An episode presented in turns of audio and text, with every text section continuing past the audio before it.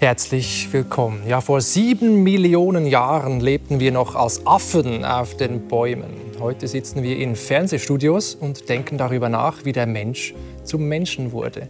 Kaum einer kann diese Frage so gut beantworten wie mein heutiger Gast, denn er hat die Geschichte der Menschheit schon mehrfach neu geschrieben.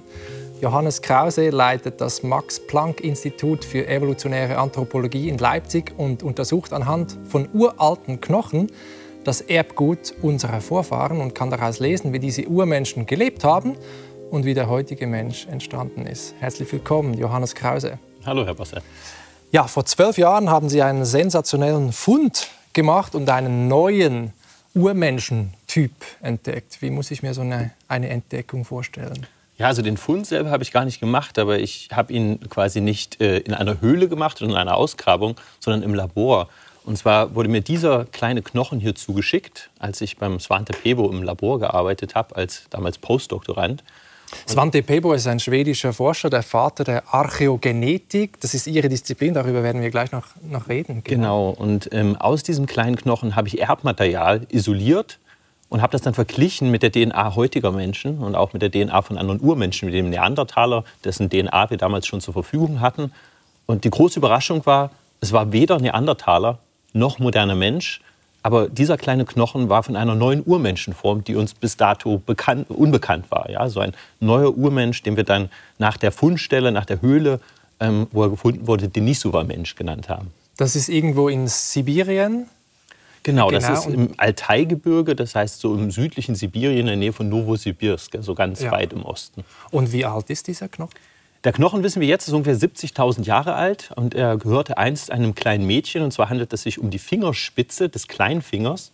Und das Mädchen war zu der Zeit wahrscheinlich ungefähr 10 bis 12 Jahre alt, als sie den Finger verloren hat. Und woher wissen Sie das alles jetzt? Also, dass es sich um ein Mädchen handelt, wissen wir aus der DNA. Das hat zwei X-Chromosomen, das heißt, äh, wir haben das Genom entschlüsselt. Also Sie haben da reingebohrt und DNA rausgeholt? Genau, wenn man genau hinschaut, sieht man im Prinzip hier ein kleines Loch. Da ist damals der kleine Zahnarztbohrer. Vielleicht können Sie es mal hinlegen. Genau, der kleine Zahnarztbohrer quasi reingegangen und äh, dann hat man Knochenpuder gewonnen und aus dem Knochenpuder das Erbmaterial ähm, herausgelöst und dann am Computer im Prinzip wieder zusammengepuzzelt. Mhm. Und das Alter, wie, wie haben Sie das herausgefunden? Ähm, dass es sich um ein 10 bis 12 Jahre altes Mädchen handelte, liegt hauptsächlich an der Morphologie. Das heißt, man kann sich diesen Knochen anschauen, mit heutigen Menschen vergleichen und kommt dann auf den Schluss, dass es ungefähr 10 bis 12 Jahre alt war, weil es im Prinzip dieser Knochen sich noch nicht komplett ausgebildet hatte. Der war quasi noch im Wachstum. Also wir kennen das noch aus der Schule, diese DNA, diese berühmte Doppelhelix, wo unsere Erbinformation äh, drinsteckt mit diesen Basenpaaren, die angeordnet sind und danach zu Chromosomen. Das ist sozusagen ihr Metier. Sie tauchen da ein und holen da die Informationen raus und können sogar sagen, wie alt so ein Knochen ist oder wie alt das Mädchen war, dem dieser Knochen gehörte. Genau, also wir mhm. rekonstruieren den Bauplan von diesen Menschen aus der Vergangenheit, hauptsächlich um Verwandtschaftsanalysen durchzuführen, um zum Beispiel zu sehen, ist das jetzt ein moderner Mensch, Homo sapiens, ist das ein Neandertaler, ist das was anderes und wie nah sind wir mit uns verwandt. Äh, wir können dann auch zum Beispiel Stammbäume erstellen, Verwandtschaftsanalysen mit anderen Individuen aus der Zeit, anderen Populationen. Und natürlich können wir auch noch mehr Informationen darüber gewinnen, welche Gene hatte dieses Individuum. Das heißt, das ist ja der Bauplan, aber auch welche Eigenschaften hatte es. Also wie war zum Beispiel dieser Mensch ähm, angepasst an bestimmte Nahrung, wie war er angepasst an das Leben in der Höhe, hat er bestimmte Krankheitsgene, die wir nicht haben. All diese Informationen können wir aus so einem kleinen Knochen rauslösen. Und Kurzzusammenfassung, wie lebte so ein Denisovaner Mensch? Ja, also äh, wir können zum Beispiel sagen, was ganz spannend war, ist, dass diese Menschen an das Leben in der Höhe angepasst waren. Das heißt, es gibt heute Menschen auf der Welt, zum Beispiel in Tibet, die Sherpa, die haben eine genetische Veränderung, die es ihnen ermöglicht, auf 4000 Meter Höhe zu leben. Und interessanterweise haben sie dieses Gen vom Denisovaner geerbt. Das heißt, das haben die Menschen im Rest der Welt nicht. Aber da sich Denisovaner, diese Urmenschen und moderne Menschen, die in die Region eingewandert sind, irgendwann miteinander fortgepflanzt haben, haben sie dieses Gen übernommen, haben sie in ihr eigenes Genom eingebaut, diese Sherpa heute. Und wir wissen dementsprechend auch, dass diese Menschen zu dieser Zeit wahrscheinlich schon in großer Höhe gelebt haben. Mhm. Haben wir auch solche Denisovaner-Gene in uns? Also wir Europäer, Mitteleuropäer haben das nicht. Das haben die Menschen im Osten von Asien, heutige Chinesen zum Beispiel, oder die Menschen in Tibet.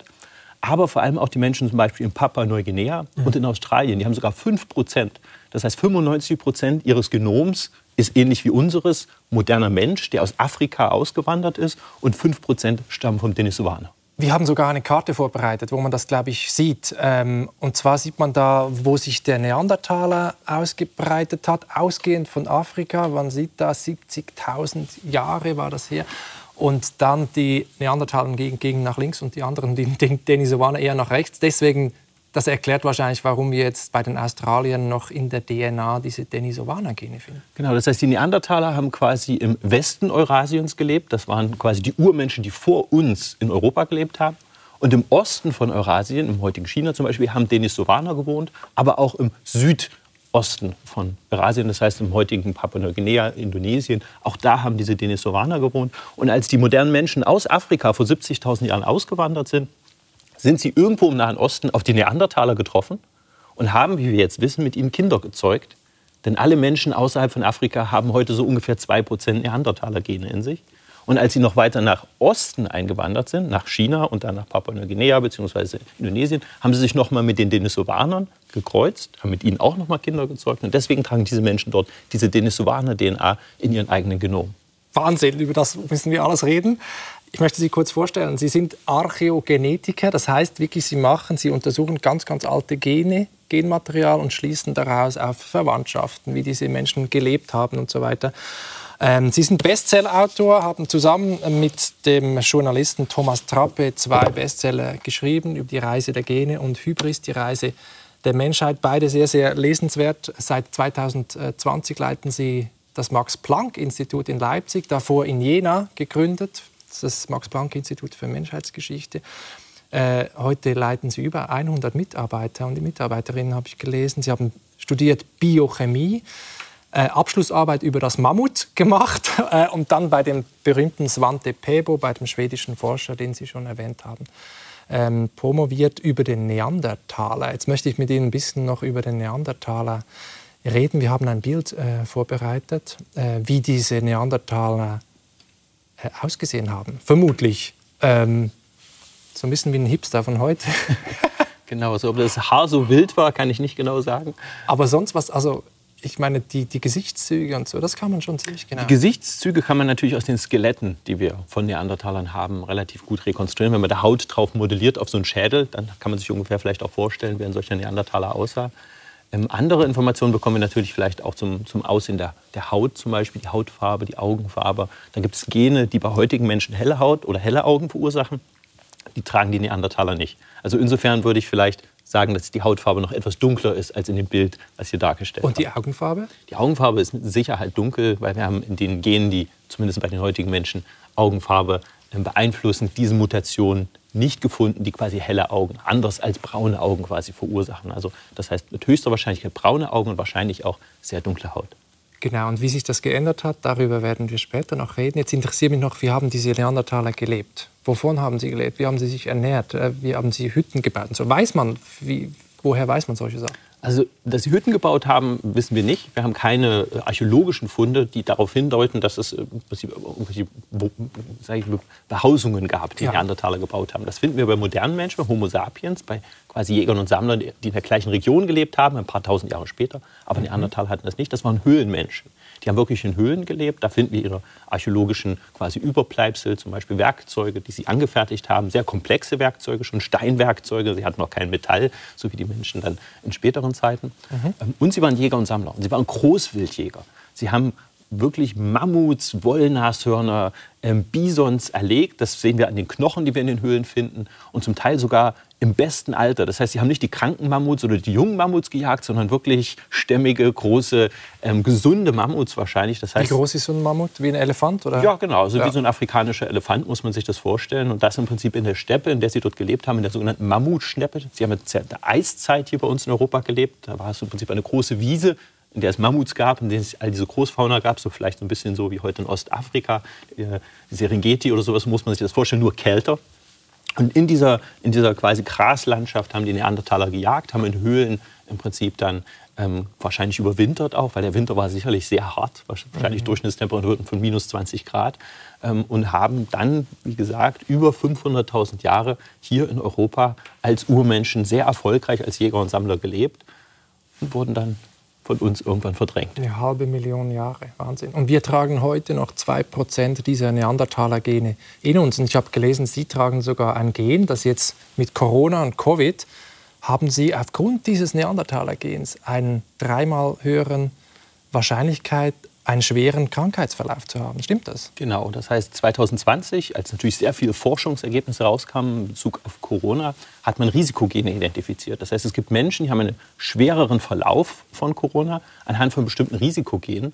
Und eines der Gene, was das stärkste Risiko, was das, wie Sie gesagt haben, dreifach erhöhte Risiko bedeutet, schwer an Corona zu erkranken, ist auf Chromosom 3.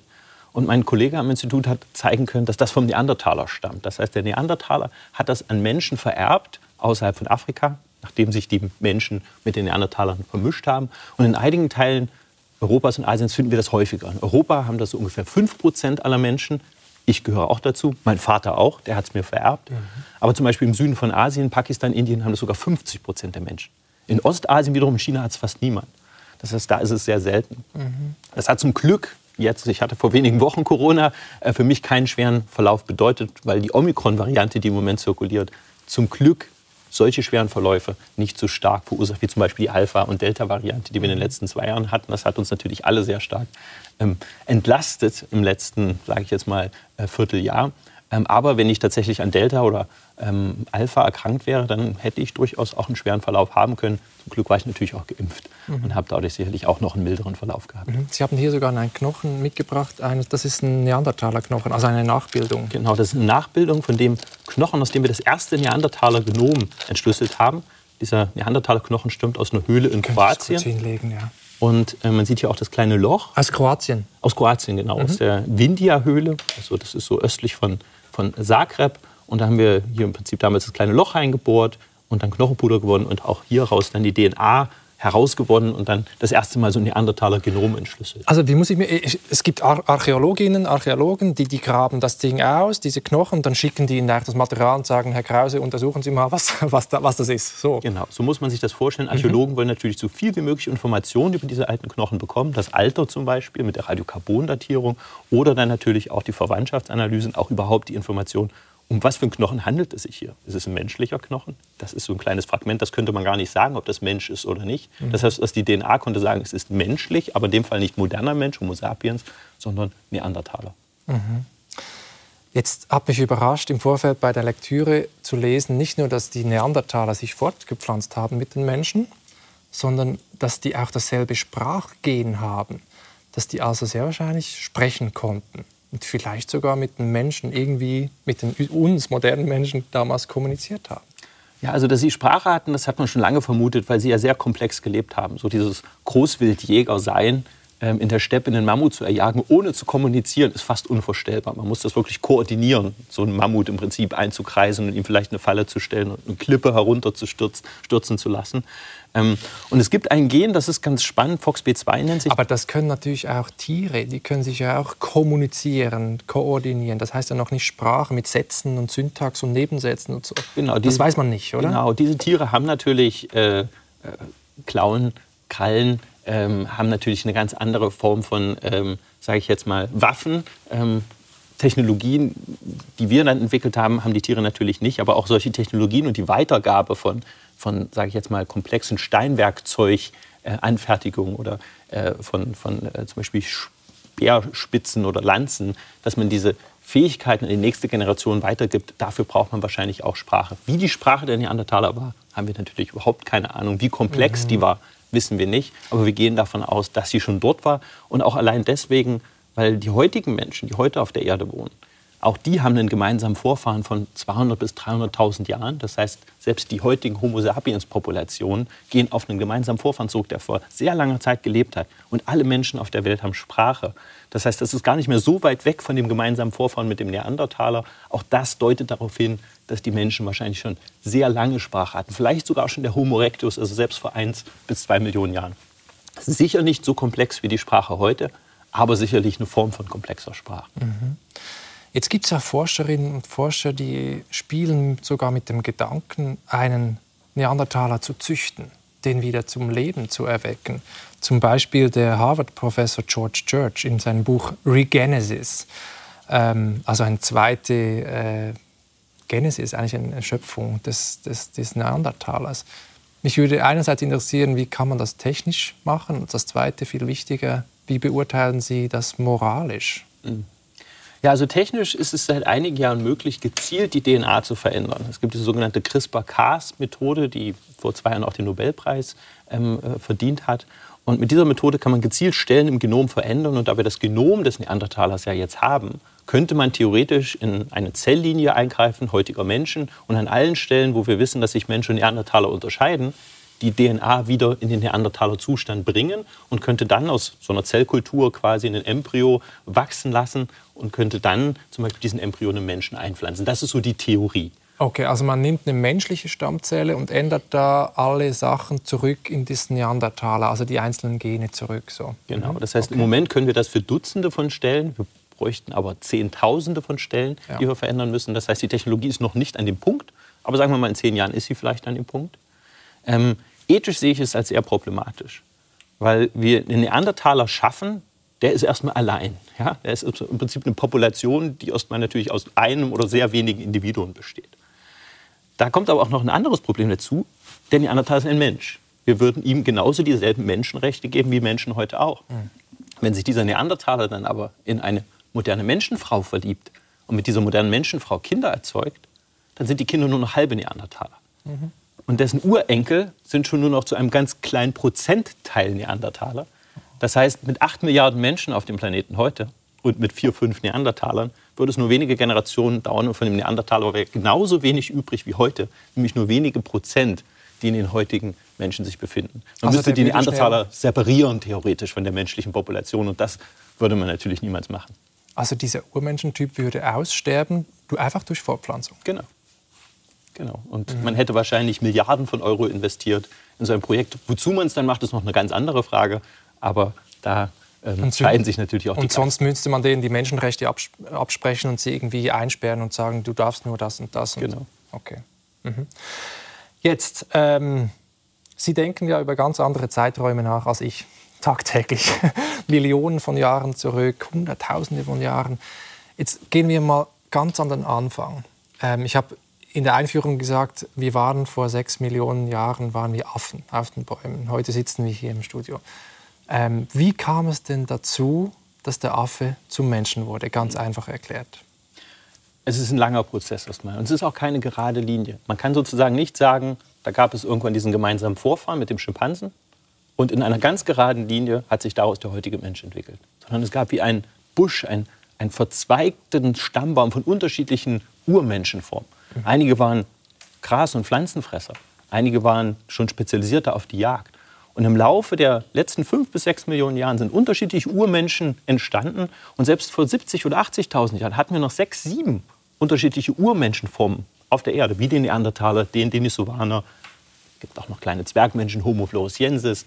Ähm, Homo sononensis. Es gab verschiedene Urmenschen, die sind aber alle Aber die haben sehr lange gelebt. Das heißt, vor sechs Millionen Jahren so sind die entstanden, diese unterschiedlichen Urmenschentypen. Und bis es sind im Laufe der Zeit Menschen. immer wieder neue Urmenschenformen entstanden. Es gab sozusagen in jedem Punkt in der Zeit, eigentlich bis vor 70.000 Jahren, vier, fünf unterschiedliche menschliche Formen oder menschliche Populationen. Man könnte sie jetzt auch Spezies nennen. Ich tue mich mit Spezies immer ein bisschen schwierig, weil das hieße, sie könnten keine fortpflanzungsfähigen Nachkommen erzeugen. Und selbst bei Menschen, Neandertaler und Denisovaner, wissen wir, dass sie das können. Mhm. Insofern müsste man sie sozusagen als eine Art andere Menschenunterart bezeichnen, mit dem Begriff tue ich mich auch schwer. Deswegen sage ich häufig Menschenform und sozusagen nicht Spezies, weil es ist im Prinzip ganz genau zu sein, der Neandertaler keine eigene Spezies. Ansonsten könnte er sich ja nicht mit dem modernen Menschen fortpflanzen. Mhm. Und es gab immer wieder dann größere Sprünge. Es gab zum Beispiel Zeitperioden, zum Beispiel Lucy, ein sehr bekannter Urmensch, der in Afrika gefunden wurde vor 50 Jahren, das war ein Australopithecus. Und dieser Australopithecus, diese Urmenschenform, die sah eher aus wie ein Menschenaffe. Wenn man die heute sehen würde, würde man denken, das ist so eine Art Gorilla oder Schimpanse. Das sieht mehr aus wie ein, wie ein, wie ein Affe als wie ein Mensch. Also auf vier Beinen oder auf zwei? Schon auf die zwei Beinen? haben sicherlich Strecken auf zwei Beinen zurückgelegt, aber immer noch sehr häufig dann auch die Hände eingesetzt. Also sie würden quasi dementsprechend auch mehr wahrscheinlich wie, einen, wie einen, in der Bewegung wie ein Affe uns erscheinen als wie ein Mensch. Und die haben über eine Million Jahre existiert in Afrika.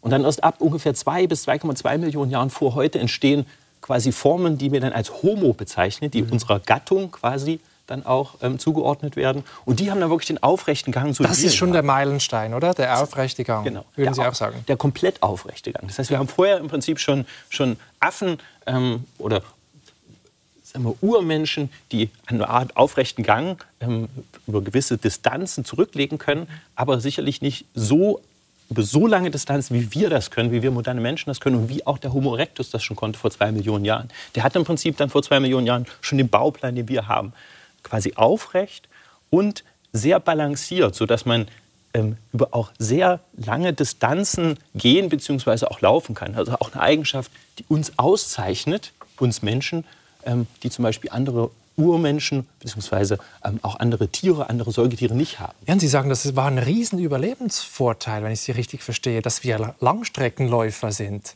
dass wir Marathonläufer sind. Wir können sozusagen, die Tiere können schnell uns davonrennen, aber wir gehen einfach hinterher. Hinterher und irgendwann sind die Tiere schlapp und wir genau. kriegen sie. Genau, also man hat sich gefragt, warum hat der Mensch das entwickelt? Warum ist der Mensch so ausbalanciert? Warum kann der Mensch Distanzen von 30, 40 Kilometer im Laufen zurücklegen? Warum kann der Mensch einen Marathon laufen? Das kann kein anderes Säugetier. Das zeichnet uns aus. Ein Pferd zum Beispiel, wenn man das über lange Zeit laufen lässt, hetzt man es zu Tode. Das, gilt, das gleiche gilt für die meisten anderen Säugetiere auch, die überhitzen. Wir haben aber Schweißdrüsen am ganzen Körper. Wir haben unser Fell verloren. Und man fragt sich, warum? Warum sind wir quasi unter den Säugetieren der Weltmeister im Langstreckenlauf und man vermutet, das ist eine Anpassung an die Jagd. Weil ja. wir konnten der Antilope einfach langsam hinterherlaufen, hat sie immer wieder aufgeschreckt, sie ist davongelaufen und irgendwann ist sie überhitzt und dann braucht man einfach nur einen Stein und haut es über den Kopf. Man braucht keine langen Krallen, man braucht keine langen Zähne. Man konnte im Prinzip als Langstreckenläufer Tiere erjagen. Man braucht auch nicht viel Kultur, ehrlich gesagt. Also es gibt ja diese These, anthropologische These, der Mensch ist ein Mängelwesen. Andere Tiere haben Fell und Krallen, wir haben iPhones und GPS und so weiter. Das heißt, unsere Kultur ist ein Überlebensvorteil. Aber Sie sagen, nee, nee, nee, da steckt schon in der Natur schon was ganz Essentielles drin. Ja, es ist natürlich auch zu einer Zeit, wo das menschliche Gehirn noch viel kleiner ist. In diesem Punkt vor zwei Millionen Jahren wächst das menschliche Gehirn auch langsam. Es ist noch ungefähr halb so groß wie das Gehirn der Menschen heute. Ähm, größer als das beim Schimpansen. Das heißt, wir haben sicherlich noch nicht diese komplexe Kulturfähigkeit, wie wir sie heute haben. Wir finden auch keine Werkzeuge, so wie wir sie bei späteren Urmenschen finden. Und das ist vielleicht dann der entscheidende Wandel, dieser aufrechte Gang, der es ermöglicht, Tiere zu erjagen, die uns natürlich dann wiederum eine sehr energiereiche Nahrung geben, nämlich Proteine. Mhm. Unser Gehirn ist ja im Vergleich zu unserer Körpermasse, im Vergleich zu anderen Tieren riesig. Ja? Unser Gehirn verbraucht 20 Prozent unserer Energie. 20. Aber, aber ist nur 2 Prozent der Masse des menschlichen ja. Körpers. Das ist ein sehr, sehr teures Organ. Das müssen wir ständig mit Energie füttern. Und besonders viel Proteine braucht es auch. Und natürlich auch Fette. Und die hat man im Prinzip erst, wenn man Tiere erlegen kann.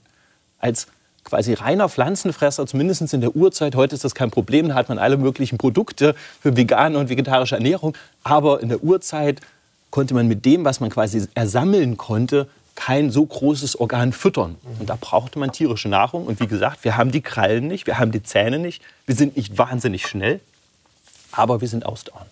Mhm. Jetzt gibt es ja noch eine andere These, die sagt, das hat auch was mit der Umgebung zu tun, mit Anpassung. Es gab einen riesigen Klimawandel, habe ich bei Ihnen gelesen. Das Mittelmeer trocknete irgendwann vor sechs Millionen Jahren einfach mal aus. So.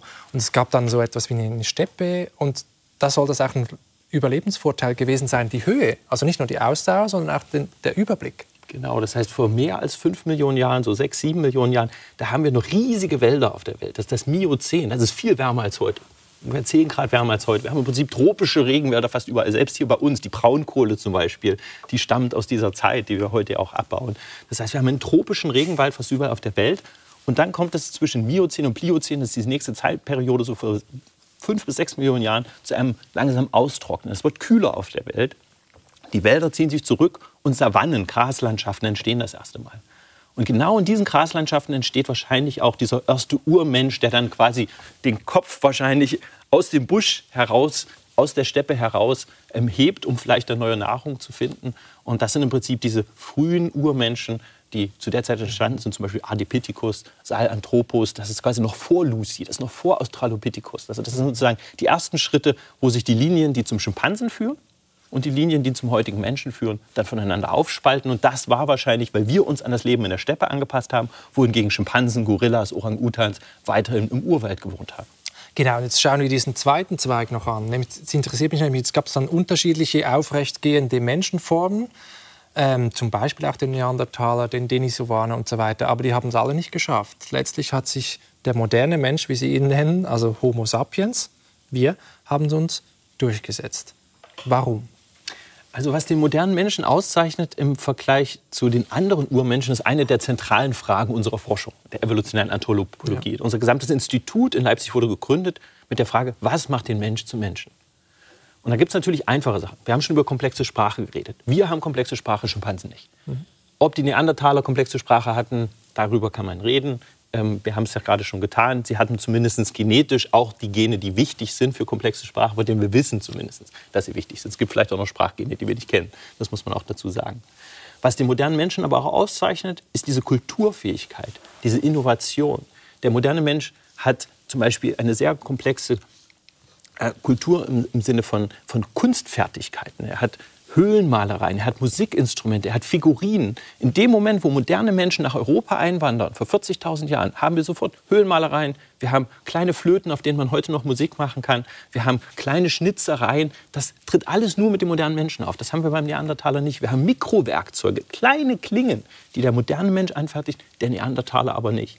Und wir breiten uns innerhalb von wenigen tausend Jahren, wir reden hier von 5000 Jahren, in ganz Eurasien aus. Europa, Zentralasien, Ostasien. In kürzester Zeit breitet sich der moderne Mensch aus, Wann nachdem er Afrika um, verlassen Um 70.000? Das beginnt vor ungefähr 60.000 Jahren, aber so richtig die große Ausbreitung, die zu den heutigen menschlichen Populationen in Europa und Asien führt, das ist zwischen 50 und 45.000 Jahren für heute. Okay. Da breitet sich innerhalb von ganz kurzer Zeit der Mensch dann auch bis Australien aus. Das heißt, die gesamte Fläche, die quasi besiedelbar ist, die man irgendwo noch relativ schnell erreichen kann, die jetzt nicht abseits der großen äh, Eisschilde ist, wie zum Beispiel Amerika, wird von Menschen besiedelt. Und der Mensch passt sich in sehr kurzer Zeit an all diese Lebensräume an. Das ist auch verrückt, weil er kommt aus Ostafrika, mhm. ist an das Leben vielleicht in dieser Savanne angepasst und er lebt dann plötzlich in der Eiszeit in Europa im Hochgebirge, mhm. äh, in Australien, in der Wüste. Also das heißt, in relativ kurzer Zeit passt er sich an und das auch mittels der Kultur natürlich mittel, wahrscheinlich. Mittels oder? der Kultur. Aber was ist die genetische Grundlage, die biologische Grundlage dieser Kulturfähigkeit? Also das ist natürlich das, was uns sehr stark interessiert. Wir haben das Genom ja jetzt des Neandertalers, was wir aus diesen Knochen entschlüsselt haben. Das Erbmaterial, genau, ja. Wir können jetzt im Prinzip natürlich genau die Positionen uns anschauen, wo sich Neandertaler und moderne Menschen unterscheiden. Weil das ist ja genau das, was uns auszeichnet, was die Urmenschen nicht haben. Richtig. Und das sind am Ende gar nicht viele Stellen im Genom. In den Proteinen, das heißt in den Bausteinen des Lebens, sind es am Ende nur ungefähr 100 Unterschiede zwischen Neandertaler und Mensch. Und jetzt liegt es natürlich an den Kollegen, die hauptsächlich dann sogenannte funktionelle Analysen machen, also biochemische Analysen, die dann in Zelllinien diese einzelnen Bausteine einzeln quasi wieder zurück in die Urmenschen quasi Variante bringen und dann versuchen, die menschliche Zelle oder die menschliche Zelllinie mit der neandertalisierten sozusagen zu vergleichen, sogar kleine Organe wachsen zu lassen, kleine sogenannte Organoide. Man kann aus solchen Zellklümpchen, da hat man dann quasi Herzzellen oder man hat äh, Leberzellen oder man hat Hirnzellen und lässt also Sie, ein kleines Gehirn wachsen. Sie züchten kleine Teile von Neandertalern schon? Ja, Gewebe oder das sind Gewebe im Prinzip, so muss man das sehen. Das okay. ist im Prinzip natürlich kein Neandertaler und das ist natürlich dann auch nur an einer Stelle quasi ja. verurmenschlich. Das ist dann kein, kein, das hat nicht das gesamte Genom des Neandertalers, aber nur an einer Stelle, einfach nur um zu verstehen, was macht dieser Baustein. Ja. Und dann hat man zum Beispiel gesehen, dass bestimmte Veränderungen, wie zum Beispiel bei diesem Sprachgen, wenn man das zum Beispiel zwischen Mensch und Schimpanse vergleicht, dass es viel mehr Verästelungen in den Neuronen gibt, die natürlich die quasi kleinen Bestandteile dieser, dieser Mini-Gehirne sind. Und sowas erhofft man sich natürlich auch beim Neandertaler, dass man dann zum Beispiel ähm, bestimmte Veränderungen findet, wo man zum Beispiel plötzlich sieht, hier sieht man mehr Verästelungen, hier sieht man vielleicht mehr, mehr Synapsen, mehr Verknüpfungen zum Beispiel dann in dem kleinen menschlichen Gehirn im Vergleich zum neandertalisierten Gehirn. Und so wird man sich Schritt für Schritt in den nächsten Jahren annähern, was uns vom Neandertaler unterscheidet. Also ist total faszinierend. Aber man sieht auch, die, die Forschung, das, das Forschungsfeld ist noch jung, die Archäogenetik, und es passiert unglaublich viel. Es erscheinen auch viele Bücher über die Geschichte des Menschen äh, derzeit. Ähm, und selbst die These, dass der Mensch ursprünglich aus Afrika gekommen ist, auch die wird bezweifelt von bestimmten Forscherinnen und Forschern, zum Beispiel von der deutschen äh, Paläontologin Madeleine Böhme, die in Süddeutschland äh, vor kurzem einen aufrechtgehenden Affen gefunden hat. Wir hören ihr mal kurz zu. Das Alpenvorland in Süddeutschland. In dieser Tongrube gräbt Madeleine Böhme mit ihrem Team seit 2011 Fossilien einer Tierwelt aus, die hier vor 11,6 Millionen Jahren lebte. Jeden Tag stoßen die Forscher auf neue Knochen.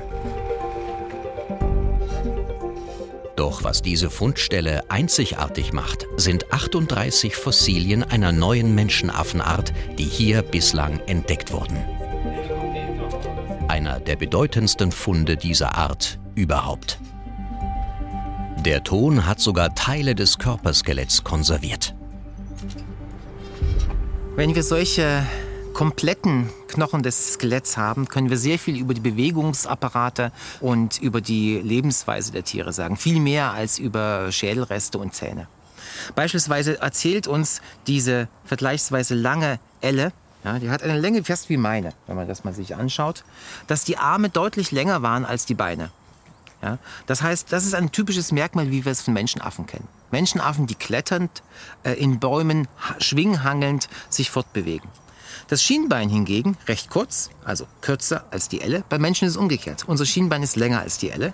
Dieses Schienbein hingegen ist so gebaut an den Gelenkenden, dass es uns zeigt, dass dieser Menschenaffe mit gestreckten Knien gelaufen ist. Auch das Fußgelenk, welches sich hier befindet, war gebaut wie bei uns Menschen.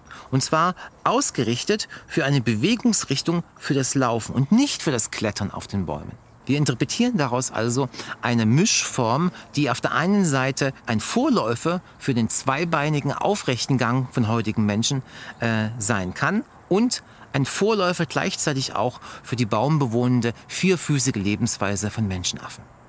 Ein echtes Übergangsglied, ein Missing Link. Die Forscher tauften ihren Fund auf den Namen Danuvius guggenmosi oder auch Udo. Denn am Tag, als das erste Fossil entdeckt wurde, hatte der Musiker Udo Lindenberg seinen 70. Geburtstag und im Forschercamp liefen im Radio immer wieder seine Lieder. Eine Parallele zu der berühmten Lucy aus Afrika, die nach einem Beatles-Song benannt wurde. Ja, wie ist das jetzt mit der Wiege der Menschheit, wenn da Udo schon aufrecht gehen konnte, aber nicht in Afrika, sondern in Süddeutschland? Ja, also was die Kollegin Madeleine Böhme, ich bin selber auch Professor in Tübingen, also insofern kennen wir uns seit vielen Jahren hier gefunden hat, ist natürlich total sensationell und spannend. Wir haben hier einen quasi Menschenaffen in ähm, Süddeutschland gefunden, der vor 11 bis 12 Millionen Jahren gelebt hat. Das ist natürlich total spektakulär. Das hat man aber auch schon vorher. Dass Menschenaffen außerhalb von Afrika existiert haben, ähm, das weiß man auch hier bei uns in Mitteleuropa. Ähm, das Spannende an diesem Fund ist, dass es so aussieht, als ob er schon zum Teil aufrecht gehen konnte. Genau. Und jetzt ist natürlich die Frage, ist das jetzt eine Eigenschaft, die diese quasi Menschenform auszeichnet, ähm, die vielleicht hier in Mitteleuropa zu dieser Zeit präsent war, vor 11 bis 12 Millionen Jahren? Mhm. Ähm, oder ist es etwas, was tatsächlich auf der menschlichen Linie zu finden ist? Das heißt, was so eine Art gemeinsamer Vorfahre wäre von Gorilla, Schimpanse und dem heutigen Menschen. Würde im Prinzip ja auch bedeuten, dass die sich viel früher voneinander aufgespalten haben weil der aufrechte Gang ja weder beim Gorilla noch beim Schimpansen zu finden ist. Mhm. Ähm, das heißt, die menschliche Linie müsste dementsprechend 12 Millionen Jahre alt sein. Da sprechen natürlich die genetischen Daten komplett dagegen. Wir haben ja das Genom vom Schimpansen, wir haben das Genom von deren Menschen, auch das von Denisovaner und vom Neandertaler. Und die zeigen, dass wir uns vor 6 bis 7 Millionen Jahren aufgespalten haben. Das heißt, wir können zu diesen 12 oder 11 Millionen Jahren nicht hinkommen.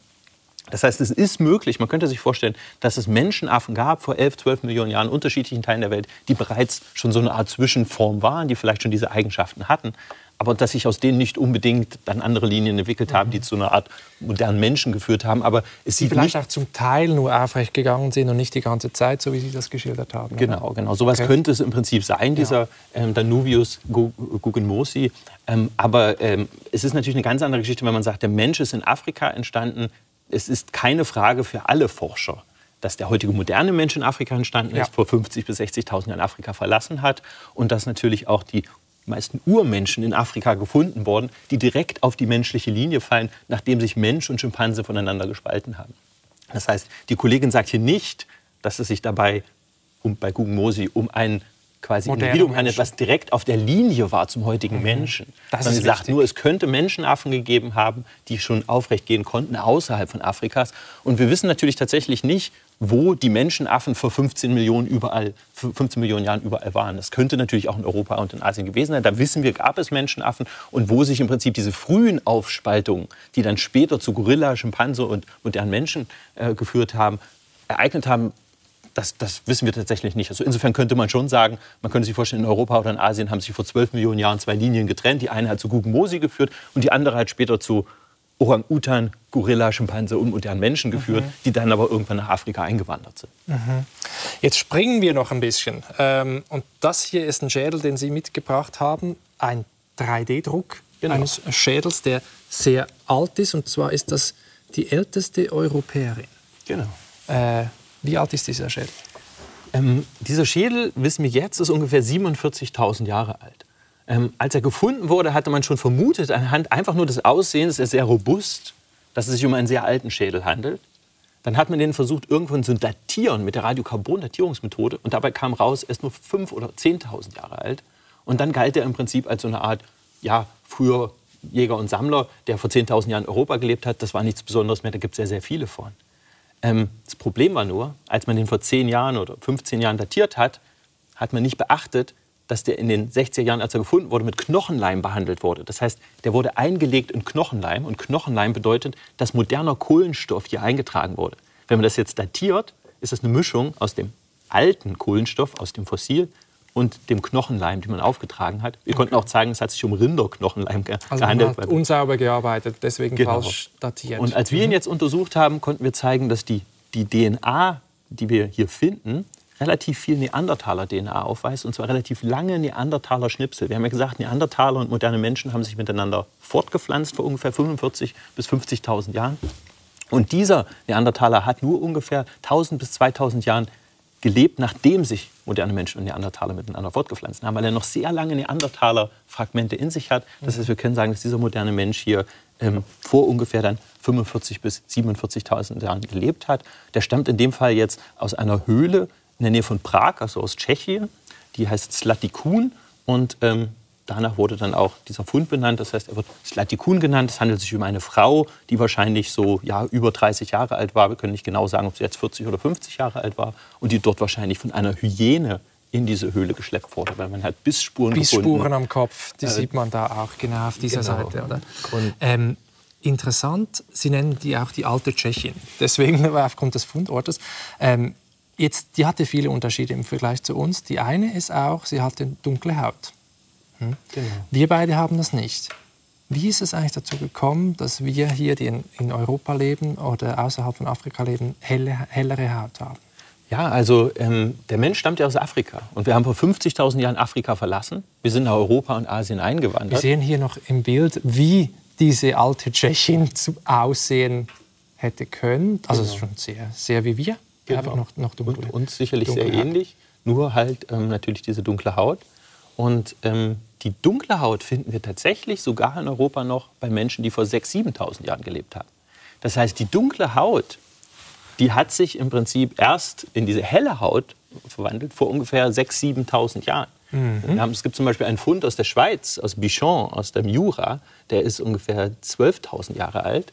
Und diese Person hat immer noch die Gene, so wie wir sie bei heutigen Afrikanern finden würden, die dunkle Haut verursachen, noch nicht die Mutation, die helle Haut verursachen würden. Also auch dieser Urschweizer, der dort vor 12.000 Jahren gelebt hat, der war noch dunkel. Und wir können tatsächlich diese Menschen, diese Jäger und Sammler, die vor 10.000 Jahren in Europa ähm, gelebt haben, von ihrer Hautfarbe nicht unterscheiden von Menschen südlich der Sahara. Also die könnten sogar so dunkel sein wie Menschen, die heute in Nigeria wohnen. Also so ist quasi das Aussehen des sozusagen Ureuropäers. Und Sie sagen jetzt, Sie haben gesagt Jäger und Sammler. Und dann passierte diese berühmte neolithische Revolution. Also es wurde Ackerbau erfunden, Viehzucht erfunden, wurde sesshaft. Ähm, und mit, dadurch verändert sich auch die Ernährung. Und das ist eigentlich der Grund, warum wir heute helle Haut haben. Genau, das heißt, es hat sich sehr schnell ausgebreitet. Innerhalb von wenigen tausend Jahren breitet sich quasi fast in allen Teilen Eurasiens, wo Ackerbau und quasi Viehzucht durchgeführt werden, diese helle Haut aus. Es gibt diese, quasi diesen Zusammenhang. Die Menschen haben plötzlich Ackerbau und Viehzucht und plötzlich werden sie hell. Dann plötzlich sind die Gene da und breiten Warum? sich aus für helle Warum? Haut. Und die Vermutung ist, dass durch diese Umstellung der Ernährung die Menschen nur noch sehr wenig Fisch und Fleisch in der Nahrung hatten. Und durch Fisch und Fleisch bekommt man auch Vitamin D. Und Vitamin D ist sehr wichtig, das ist für im Prinzip die Gesundheit sehr wichtig, das wissen natürlich auch die meisten Leute, das ist ja auch ein Vitamin, wird heute auch bei vielen Nahrungsmitteln zugesetzt. Vitamin D kann man auch in der Haut produzieren durch Sonnenlicht. Habe ich jetzt aber dunkle Haut, kommt weniger Sonnenlicht durch die Haut und ich kann weniger Vitamin D produzieren. Mhm. Das ist in Afrika kein Problem. Da gibt es genug Sonne. Da kommt immer noch genug Sonne durch die Haut. Auch in Südeuropa ist das kein Problem. Lebe ich jetzt aber in Mitteleuropa oder Nordeuropa, habe ich im Winter so wenig Sonnenlicht, dass nicht mehr genügend Vitamin D in der Haut produziert werden kann. Das kann ich kompensieren, indem ich Fisch und Fleisch esse. Mhm. Ja, das wissen im Prinzip auch viele alte Leute noch, die früher Lebertran essen mussten. Mhm. Man hat den Lebertran gegessen, um das Vitamin D zu bekommen. Das machen heute immer noch Freunde, die ich habe in Skandinavien. Die Kinder bekommen jeden Tag immer noch so, ein, so einen Löffel Lebertran. Äh, ja, was natürlich niemand wirklich mag. Kann man natürlich heutzutage auch mit vielen anderen äh, Produkten dann halt supplementieren. Aber diese frühen Ackerbauern, die hatten jetzt das Problem, dass sie Vegetarier waren. Mhm. Dass sie fast nur quasi vom Gemüse. Acker gelebt haben, Gemüse gegessen haben, Weizen, Getreide. Und die mussten sich anpassen. Und die beste Anpassung war einfach hell zu werden. Und deswegen sind die Menschen auch in Skandinavien die hellsten Menschen der Welt, was ihre Hautfarbe angeht, mhm. weil sie mit Abstand am weitesten im Norden sind und Ackerbau produzieren. Also ist eigentlich ein helle Haut ist ein Ersatz für Fisch und Fleisch. Also genau. Also eigentlich für das Vitamin D. Hm? Genau, genau. Um Vitamin D dann auch im dunklen Winter Europas ähm, in genügender Menge produzieren zu können. Wahnsinn. Und man kann nicht sagen, wo in der Welt dieser Ackerbau erfunden wurde. Das gab, passiert in verschiedenen Stellen. Genau, es gab unterschiedliche Punkte. Die ältesten Überbleibsel von frühen Ackerbauern haben wir im Nahen Osten, im sogenannten fruchtbaren Halbmond. Das ist die südliche Türkei, das nördliche Syrien äh, oder Libanon und im Iran. Wir haben aber auch ähnlich alte Spuren, zum Beispiel im Osten von China. Und wir haben insgesamt fünf Orte auf der Welt, wo wahrscheinlich Ackerbau unabhängig voneinander entstanden sind. Im Westen von Afrika, in Süd- und Nordamerika, Papua-Neuguinea, Ostasien und im fruchtbaren Halbmond. Das heißt natürlich auch, dass die Menschen scheinbar alle diese Kulturfähigkeit hatten, um Ackerbau zu produzieren, weil es ja separat voneinander, parallel voneinander an unterschiedlichen Stellen der Welt zu dieser Entwicklung gekommen ist. Mhm. Jetzt haben wir über Hautfarben gesprochen. Es gibt ja immer noch Menschen, die denken, es gibt Rassen, Menschen, Menschenrassen. Sie haben 2019 mit Kolleginnen und Kollegen eine jenaer Erklärung, ein Manifest äh, verfasst, wo Sie sagen, es gibt keine Menschenrassen aus biologischer Sicht. Was war der Anlass für dieses, äh, für dieses Manifest? Ja, es gibt natürlich immer noch in vielen Köpfen dieses Konzept von Rasse, auch wenn wir das Wort häufig gar nicht mehr verwenden, im Deutschen zumindest. Mhm. Im Englischen ist es was anderes, da redet man von Race. Man muss aber auch ganz klar unterscheiden, Race und Rasse ist nicht das Gleiche. Ja. Im Englischen oder Amerikanischen ist das ein sozialanthropologisches Konstrukt, das weiß auch jeder. Ne, wenn sich dann eine Vizepräsidentin dort, äh, Kamala Harris, als äh, Black Race bezeichnet, heißt das sozusagen nicht, sie gehört im Prinzip irgendeiner biologischen Kategorie aus äh, Afrika, sondern die Eltern kommen aus unterschiedlichen Teilen Asiens, äh, beziehungsweise Jamaika und dann sicherlich auch aus, aus, Afrika. Aber das ist im Prinzip ein sozialanthropologisches Konstrukt, eine Gruppe, der man sich zuordnet, wohingegen Rasse im Deutschen natürlich ein biologisches Konstrukt ist. Das heißt im Prinzip auch Unterart. Ja? Und wir zeigen halt in, in, in dieser, dieser Arbeit ganz klar, wir arbeiten das heraus, dass es Rassen bei Menschen gar nicht gibt, weil das, das Konzept Rasse, dieses biologische Konzept, würde ja bedeuten, wir haben da unterschiedliche Gruppen. Gruppen gibt es schon mal gar nicht, weil es nur Gradienten gibt. Man kann ja an keiner Stelle sagen, hier fangen die Asiaten an, hier hören die, die Europäer auf. Das gleiche genauso von Nordafrika, hier hören die, die, die, die Westasiaten auf, hier fangen die Nordafrikaner an und hier die Grenzen sind fließend, es gibt ein Spektrum sind fließend. von Hautfarben. Genau. Mhm. Und dann ist es natürlich auch so, wir sind ja selber erst vor 50.000 Jahren aus Ostafrika ausgewandert. Das heißt, die Menschen außerhalb Afrikas. Erst vor 50.000 Jahren, sagen Sie. Klingt, klingt viel, aber wenn man sich mit der Menschheitsgeschichte ja, beschäftigt, über. Millionen von Jahren, ist es natürlich relativ wenig. Tatsächlich sind wir aber genetisch, die Menschen außerhalb Afrikas, näher verwandt mit Ostafrikanern als Ostafrikaner mit Westafrikanern. Echt jetzt? Das heißt natürlich auch, aus genetischer Sicht sind wir ja Afrikaner. Wenn man sich das als Stammbaum vorstellt, haben wir diesen Ast quasi, der Ostafrikaner, auf dem sind wir, die Menschen außerhalb ja. Afrikas. Aber der, als der Westafrikaner und Südafrikaner sich viel früher aufgespalten. Das heißt, die Afrikaner dann in eine Schublade zu packen, ja? ja. wie man das ja in diesen Rassekonzepten tut, das ja. macht überhaupt keinen Sinn, weil ja. wir sind ja im Prinzip Teil dieser ostafrikanischen Diversität. Wenn man die Menschen in Schubladen packen wollte, dann bräuchte man natürlich Schubladen in Afrika. Und dann hätte man quasi die Ostafrikaner, die Westafrikaner und die Südafrikaner. Das wären im Prinzip diese drei großen Schubladen Okay. mit einem Gradienten dazwischen. Und das ist natürlich völlig anders wie Rasse, was häufig dann auch mit Hautfarbe zum Beispiel Mit dem argumentiert wird. Erscheinungsbild natürlich bei uns. Und das ja, macht klar. noch viel weniger Ja, ja. Sinn, weil natürlich alle Menschen am Äquator dunkle Haut haben. Mhm. Ja, und auch diese dunkle Haut, wie wir gerade schon gesagt haben, ja aus vor 4.000, 5.000 Jahren sich in Europa ausgebreitet, also die helle Haut sich ausgebreitet hat, die dunkle Haut zurückgegangen ist. Das heißt, es ist eine kürzliche Anpassung. Also es macht sozusagen aus biologischer Sicht überhaupt keinen Sinn. Mhm. Bei anderen Tieren kann man natürlich darüber sprechen, ob es Unterarten gibt oder nicht. Aber beim Menschen funktioniert das nicht. Wir sind viel zu nah miteinander verwandt. Und anhand vom Phänotyp Hautfarbe macht es gar keinen Sinn, weil wie gesagt, der sich natürlich am Äquator entlang ausgebreitet hat. In Ihren Büchern stecken ganz, ganz viele von diesen Erkenntnissen. Eine wichtige, die ich mitnehme, war auch, dass etwas Neues, Innovation, oft dadurch kommt, dass durch Migration, dadurch, dass sich eine bestimmte Population ausbreitet, ähm, ja, äh, neue Menschen dazukommen, die etwas Kulturtechniken haben oder andere genetische Voraussetzungen haben und das, das mitbringen. Und so, so etwas passierte auch vor 5000 Jahren, glaube ich, wo ganz, ganz viele, ähm, ja, weiß nicht, Männer vor allem, glaube ich, äh, aus, aus, aus, das, aus dem Osten, was war das, aus Aus Sü- heute südliches Russland, würde man sagen, aus der Genau. pontischen Steppe nördlich vom Schwarzen Meer. nach Europa gekommen sind. Und irgendwie sind wir auch Nachfahren von diesen. Genau. Also wir konnten in den, den Genomen dieser Menschen aus der Vergangenheit zwei große Migrationsereignisse in den letzten 10.000 Jahren aufzeigen. Einmal die Ackerbauern, die kamen aus Anatolien. Die machen auch im Prinzip einen Großteil der Gene der heutigen Europäer aus. Also der Durchschnittsschweizer heute hat ungefähr 50 Prozent seiner Gene anatolischen Ackerbauern zu verdanken, die vor 8.000 bis 7.000 Jahren nach Europa kamen. Aber dann vor 5.000 Jahren kommt eine zweite Gruppe. Das sind so ungefähr 20 Prozent der Gene. Die kommen hier. Wir haben auch tolle Funde aus der Schweiz, zum Beispiel vor ungefähr äh, 4.800 Jahren kommen die in die Schweiz aus quasi Osteuropa. Und die kommen mit einer neuen Kultur, die kommen im Prinzip mit, mit Herden, mit Viehwirtschaft, die haben große Viehherden, die sind sehr mobil, das sind mobile Gruppen, sind Nomaden, sogenannte Pastoralisten. Also sie hatten Wagen und Pferde auch. Pferde wahrscheinlich. Da Wahrscheinlich. wird noch debattiert, ob sie tatsächlich schon Pferde hatten. Sie hatten auf jeden Fall Ochsen, die diese großen Wagen gezogen haben. Okay. Diese großen Wagen konnte kein Pferd ziehen. Oder man hatte zehn Pferde eingespannt, was zu der Zeit noch unvorstellbar war. Mhm. Und die kommen jedenfalls mit dieser Viehwirtschaft, äh, wahrscheinlich hauptsächlich Schafe und Ziegen, nach Mitteleuropa. Sind, wie gesagt, sehr mobil, bringen sowas wie das Rad und den Wagen als neue im Prinzip Innovation mit sich. Das gab es vorher nicht, ähm, zumindest nicht im größeren, größeren Umfang, wie wir es dann plötzlich sehen. Und wir vermuten auch, dass diese Ausbreitung dieser Menschen einherging mit der Ausbreitung der Sprachen, die wir heute in Europa sprechen, nämlich der indoeuropäischen Sprachen. Denn diese Menschen, die breiten sich nicht nur zu uns aus, sondern gleichzeitig auch noch nach Osten, bis ins Altaigebirge und nach Zentralasien und sogar in den Norden von Indien. Und all, in diesen, all diesen Regionen werden die indoeuropäischen Sprachen gesprochen, die uns ja mit quasi Indien verbinden, wo man sich ja lange gefragt hat, woher kommt diese Verbindung? Da gab es unterschiedliche Hypothesen. Im Moment gehen wir aber davon aus, das sind diese Menschen, die dort vor 5000 Jahren mit diesen neuen Innovationen kommen und diese Technologie Und warum waren das vor allem Männer? Waren das Krieger? Oder wie, wie, wie kommt man darauf eigentlich? Es wird im Moment sehr viel spekuliert, wie kam es überhaupt dazu, dass sich diese Menschen so schnell haben Ja. ausbreiten können. Wir sehen mehr männliche DNA als weibliche DNA. Das können wir unterscheiden anhand der natürlich X- und Y-Chromosomen beziehungsweise der sogenannten mitochondralen DNA.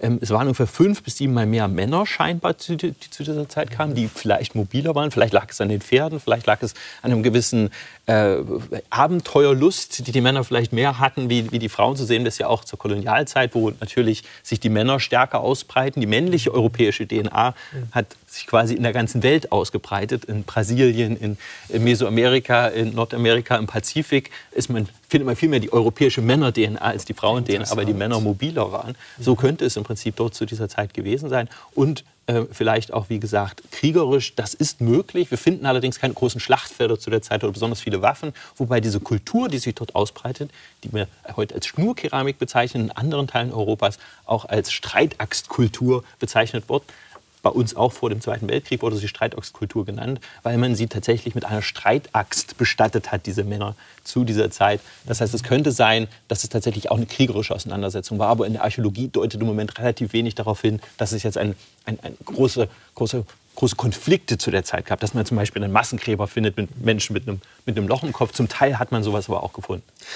Das Ganze zeigt auch etwas, eine zentrale Einsicht Ihres Buches Hybris, also dieser Übermut, diese Größenwahn. Der Mensch ist das Wesen seit Anfang, das sich ausbreitet, das expandiert, das neue Räume erobert. Ähm, das hat Vorteile, aber Sie schreiben darin gegen Schluss des Buches auch, das könnte uns bald zum Verhängnis werden. Ja, also es ist sicherlich das Geheimnis unseres Erfolges. Wir sind die erfolgreichste Säugetierspezies, die dieser Planet je hervorgebracht hat. Innerhalb von 10.000 Jahren ist unsere Population ins Unermessliche gewachsen, dank des Ackerbaus. Innerhalb von 50.000 Jahren haben wir uns an alle Ecken dieser Welt verbreitet. Wir haben die Arktis besiedelt, den Himalaya, die, die Sahara, die kleinste Pazifikinsel wie die Osterinsel. Im Umkreis von 3000 Kilometern nichts haben Menschen. Wir waren auf dem Mond. Wir waren sogar auf dem Mond. Ja? Den haben wir nicht besiedelt, aber zumindest haben Noch wir ihn betreten. Mhm. Wir sind unglaublich erfolgreich. Aber es war auch natürlich immer eine Geschichte der Expansion. Nun sind wir aber an Grenzen gestoßen. Die, die, die Erde ist besiedelt. Mhm. Der Mensch wohnt überall. Und wir sehen tatsächlich auch, dass die Hinweise natürlich mit dem Klimawandel, mit der Umweltverschmutzung, mit natürlich auch zum Zurückdrängen der Natur. Ja? Wir waren in den 70er Jahren noch 2 Milliarden. Jetzt sind wir dann irgendwie äh, 8 Milliarden. Wir werden uns im Prinzip wahrscheinlich dann auf 10 oder 12 Milliarden Menschen einpegeln ähm, äh, in den nächsten vielleicht 30, 40 Jahren oder so. Das sind natürlich so unglaublich viele Menschen. Vor 10.000 Jahren war der Mensch und seine Haustiere 0,1 Prozent der Fauna dieses Planeten. Heute sind wir 97 Prozent der Säugetiere. Krass. Das heißt, wir, wir, wir, wir, stoßen natürlich jetzt an eine Grenze. Und die Frage ist, wohin führt uns dieses 21. Jahrhundert? Ist und schaffen wir es auch aus Vernunftgründen, aus Voraussicht, aus moralischen Überlegungen gegen unsere Natur? Genau, das ist, das ist unsere Natur, die natürlich das Geheimnis unseres Erfolges ist. Aber wenn wir uns nicht mehr ausbreiten können, müssen wir lernen, mit dieser Natur umzugehen. Und das ist im Prinzip auch am Ende die Hybris. Wir haben ja das Wissen, was wir tun müssen. Wir wissen ja, wie man nachhaltig lebt. Wir können sie alle an der eigenen Nase fassen. Müssen wir zweimal im Jahr in den Urlaub fliegen? Brauchen wir dieses neue große Auto? Müssen wir auf 250 Quadratmetern leben? Ähm, brauchen wir all diese quasi Konsumgegenstände, die jeder von uns doch so gern schätzen mag? Ähm, und das ist natürlich etwas, was gegen unsere Natur vielleicht irgendwo ist, aber wir müssen es lernen, weil wir ansonsten an einen Punkt kommen. Wir wissen das alle, die Erde hat nicht genügend Ressourcen für 12 Milliarden Menschen ähm, auf die nächsten paar hundert Jahre, wo wir natürlich an einen Punkt kommen, wo natürlich Konflikte ähm, entstehen, die natürlich potenziell natürlich dann auch ähm, zu einem Ende der Menschheit führen können. Und das heißt, wir müssen jetzt genau in diesem Punkt, das ist ein Wendepunkt, an dem wir uns gerade finden, ähm, lernen, nachhaltig zu leben ich sehe sehr viele positive Strömungen. Ja, Fridays for Future, viele Menschen kaufen nachhaltig, machen sich zumindest Gedanken. Viele Menschen fliegen weniger. Es gibt diese Flugscham, ein Wort, was es vor zehn Jahren noch gar nicht gab im Deutschen. Das heißt, wir bewegen uns in die richtige Richtung, aber wir müssen natürlich auch die Kurve bekommen, weil wir ansonsten quasi sehenden Auges, wenn man es so will, gegen die Wand laufen. Wie sehen Sie da persönlich Ihre Rolle als Forscher ähm, bezüglich Klimawandel? Also eigentlich erforschen Sie ja die Vergangenheit den Menschen. Aber ihre Erkenntnisse haben hat irgendwie auch eine Auswirkung auf unser Menschenbild und letztlich auf, auf die Zukunft. Wir können natürlich äh, quasi Gesellschaften aus der Vergangenheit untersuchen, die vielleicht schon auf ähnliche Probleme gestoßen sind. Zum Beispiel die Osterinsel. Eine kleine Insel von 40 Kilometern Durchmesser, die irgendwo dort im Pazifik liegt. Im Umkreis von 3000 Kilometern nur Wasser. Menschen sind dort vor 800 Jahren eingewandert. Im 16. Jahrhundert war die Populationsgröße 30.000. Ende des 19. Jahrhunderts 70 Menschen. Die Population ist komplett kollabiert. Das hatte zum Teil etwas mit Krankheiten zu tun, die von den Europäern eingeschleppt wurden. Aber schon vorher ist die Population sehr stark zurückgegangen. Es ist ein frühes, wie man es nennt, Anthropozän. Das heißt, diese Zeit, in der wir uns im Moment befinden, diese quasi menschgemachte Zeit. Und das ist im Prinzip ein, ein, ein, Modell im Kleinen. Und so findet man das auch auf anderen Pazifikinseln, wo die Menschen eingewandert sind, die Ressourcen schnell erschöpft waren. Man musste sich im Prinzip weiter ausbreiten, mhm. was man in dem Moment konnte, weil es vielleicht eine nächste Insel gab. Aber diese nächste Insel, diesen nächsten Kontinent, diese nächste Landmasse gibt es für den Menschen nicht. Und das ist natürlich auch was ganz Wichtiges. Viele leben im Moment diesen, diesen Traum, dass wir bald ins Weltall expandieren. Ja, wir haben gerade schon über den Mond geredet und den Mars und irgendwelche Milliardäre lassen sich zum, äh, ins Weltall schießen. Mhm. Ähm, es gibt im Umkreis von Hunderten von Milliarden von Kilometern keinen erdähnlichen Planeten wir können diese Distanzen überhaupt nicht zu, zurücklegen. Ja? in dem Buch beschreiben wir auch dieses Fermi-Paradox, was da sagt, dass es nicht geht. Ja, es geht nicht. Wir können dieses Sonnensystem nicht verlassen. Aber ich meine, wir haben darüber geredet, dass das Mittelmeer ausgetrocknet ist. der Mensch ist ja so anpassungsfähig. Eine andere Lehre könnte doch auch sein zu sagen, egal was passiert, wir werden uns, wir sind Kulturwesen, Kultur ist unsere zweite Natur, wir werden irgendeinen Weg finden. Ich denke auch, wir werden einen Weg finden und das lässt mich ja auch ich habe selber eine Tochter, ich möchte natürlich auch, dass es ihr irgendwo gut geht und ihren, ihren Kindern und natürlich ähm, haben wir alle die Hoffnung und ich bin auch positiv eingestimmt für die, für die Zukunft. Aber wir müssen im Prinzip auch etwas tun. Wir können nicht einfach warten, dass die Dinge sich verändern. Ähm, wir brauchen im Prinzip diese Kulturfähigkeit, die wir haben, die es uns dann vielleicht ermöglicht, Windkraftanlagen zu bauen, Solarenergie, die ähm, im Prinzip uns jetzt die Möglichkeit gibt, vielleicht sogar unabhängig zu werden von Gas, von Öl. Im Moment natürlich auch durch ganz andere Entwicklungen gerade sehr stark ähm, vorangetrieben, ähm, äh, vor allem die Konflikte in, in Osteuropa. Aber wir, wir, wir müssen uns umstellen und wir sind auf dem richtigen Weg, das auch zu tun. Ob wir natürlich, ähm, ob es schon zu spät ist dafür, das kann ich schlecht beurteilen, mhm. dafür bin ich zu wenig Klimaforscher. Ähm, aber ich denke, wir werden uns natürlich auch anpassen können, weil wir haben es auch in der Vergangenheit tatsächlich geschafft. In der Vergangenheit war nur das, die Tatsache, als es zu großen klimatischen Veränderungen kam, zum Beispiel zum Ende der Eiszeit. Und langsam halt. Sehr lang, es, es war gedauert. Teil langsam, wobei es auch Episoden gab, wo es sehr schnell war. Es gibt zum ah. Beispiel die jüngere Dryas, das ist eine Zeitperiode vor 12.000 Jahren. Da hat sich die Temperatur in 40 Jahren um 12 Grad abgekühlt. In 40 Jahren? In 40 Jahren. Was ist da passiert? Wir wissen nicht genau, was passiert ist. Es gibt verschiedene Theorien. Die eine sagt, dass in Grönland ein Meteorit eingeschlagen hat. Die andere sagt, dass in Nordamerika sich ein Eisschild geöffnet hat und kaltes Wasser in den quasi Nordatlantik geströmt ist, was dazu geführt hat, dass der Golfstrom abgebrochen ist. Weil tatsächlich diese 12 Grad sehen wir quasi in Grönland und in Europa. Aber das ist, das ist massives Ereignis. Oder bei Vulkanen gibt es auch, wenn es auch die ganze, der, der Himmel bedeckt ist genau. über Jahrzehnte. Wir haben auch natürlich im, im, Buch auch ein paar von diesen großen Ereignissen ja. beschrieben, die durch Vulkane verursacht waren. Zum Beispiel der Tova, als der explodiert ist vor 70.000 Jahren, hat sich die Temperatur auch um 10 Grad abgekühlt. Innerhalb von wenigen Jahren ähm, hat sich wahrscheinlich so eine Art globaler Winter dann halt ausgebreitet. Wahrscheinlich haben sich viele menschliche Populationen, auch viele Tierpopulationen zurückgezogen, sind ausgestorben. Das sind große Ereignisse, die haben wir überlebt. Ja? ja. Wir haben viele im Prinzip Herausforderungen Herausforderungen überlebt. Aber zu dieser Zeit waren wir natürlich weniger Menschen. Viele Menschen sind gestorben. Wenn man sagt, zu der Zeit sind dann vielleicht äh, 30, 40 Prozent der Menschen gestorben, ja. würde das heute bedeuten drei bis vier Milliarden Menschen. Ähm, ich hoffe natürlich, dass es nicht zu so einem Punkt kommt. Aber was mir tatsächlich natürlich auch noch mehr Sorgen macht, ist allein die Tatsache, dass dieser, diese Konflikte, die entstehen durch den Klimawandel, diese Ressourcenkämpfe, die es geben wird, natürlich auch zu Gewalt führen können. Und wir haben natürlich immer noch fast 14.000 Atomsprengköpfe auf diesem Planeten. Und wir wissen alle, es könnte zu einer Kettenreaktion kommen, die in einem Moment die gesamte Menschheit auslöschen könnte. Ja, und da muss man natürlich hoffen, dass es einfach nicht so weit kommt, dass wir das Ruder quasi noch rechtzeitig umdrehen können und dass wir lernen, quasi als nachhaltige Gesellschaft zu leben, damit wir auch dauerhaft Milliarden von Menschen auf diesem wunderbaren Planeten Erde ähm, tatsächlich ähm, ernähren können. Ja. Sie haben Ihre kleine Tochter erwähnt. Was haben Sie von ihr über den Menschen gelernt? Sie ist aus zwei. So wahnsinnig viel habe ich noch nicht von ihr gelernt, weil wir uns noch nicht sehr intensiv unterhalten. Was ich gelernt habe, ist, dass man die Welt völlig anders betrachtet, wenn man Kinder hat. Gerade dieser Nachhaltigkeitsgedanke ist, glaube ich, wesentlich stärker, wenn man Kinder hat, weil man sich so ein bisschen natürlich auch unsterblich macht mit Kindern. Ähm, aber natürlich auch möchte, dass es diesen Menschen gut geht. Und schon allein die Tatsache, dass sie wahrscheinlich im 22. Jahrhundert leben wird Sie ist vor zwei Jahren geboren. Das heißt, wenn sie 80 Jahre alt wird, lebt sie im 22. Jahrhundert. Hat mich wirklich äh, zu einer Erkenntnis geführt, wo ich gedacht habe, das ist irre, das ist Science Fiction, das ist Star Trek für mich. Stimmt. Aber sie wird zu dieser Zeit leben. Vielleicht wird sie auch 150 Jahre alt werden, man weiß es nicht. Kann man, kann man natürlich auch vielleicht davon ausgehen, dass die Lebenserwartung noch weiter steigt. Ähm, aber ähm, ich möchte natürlich auch, dass es quasi im 22. Jahrhundert den Menschen gut geht. Und äh, ich denke, das möchten wir alle, die wir Kinder haben oder auch keine Kinder haben.